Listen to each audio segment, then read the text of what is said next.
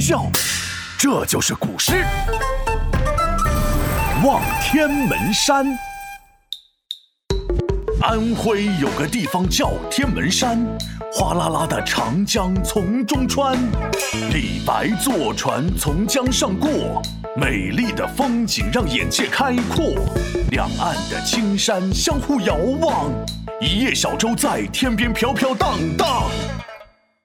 天哪，皮大龙，鼠？呃看你胆子小的，不是老鼠。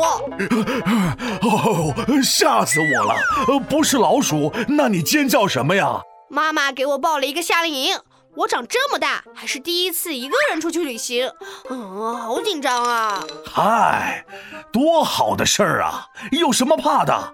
你看看人家李白，第一次离家外出旅行，不仅不害怕，还高兴的不行。特别是走到了安徽的天门山，心情好的是不一般，眼前的风景都好喜欢，愉悦的心情都幻化成诗。望天门山，望天门山，嗯，写什么的？来，我给你念念。望天门山，李白。啊，天门中断楚江开，碧水东流至此回。两岸青山相对出，孤帆一片日边来。啊，中断！天门山怎么还会断开？第一句“天门中断楚江开”，楚江也就是长江，这意思并不是江水真的把山给弄断了，而是远远望去，天门山就像是被长江拦腰劈开了一样。你说的劈开是像斧头那样劈吗？这句其实是个比喻，用来形容天门山的雄伟险峻。李白从远处看过去，长江正好从天门山中间穿过，气势磅礴，可壮观了。于是就有了全诗的第一句。哦，原来是这样。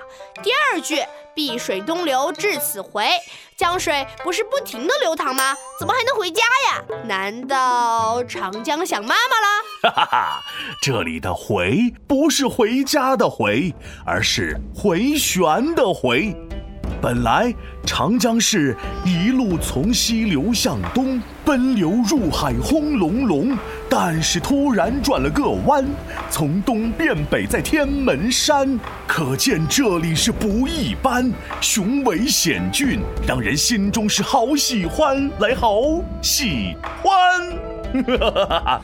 第三句我知道，两岸青山相对出，意思就是长江两岸的青山面对面的耸立在那里，对不对？没错。不过第四句我就不明白了，孤帆一片日边来，本来写山写江的，干嘛突然写起了船和太阳？你看，一艘小船好像从太阳旁边飘来的一样，是不是一下子衬托长江的浩瀚和天门山的雄伟？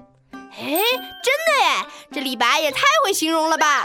可不是，特别是每句的最后一个字，用的多妙啊！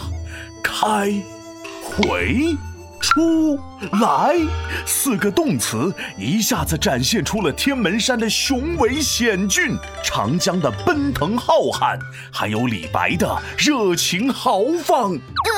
听你说完这首诗，我瞬间对第一次的旅行不那么害怕了。我也要像李白做一个豪放的人，干得漂亮！哎，对了，皮大龙，李白第一次出门远行的时候多大啊？二十五岁啊！二十五岁，皮大龙，我我今年才七岁呀！皮大龙敲黑板，古诗原来这么简单。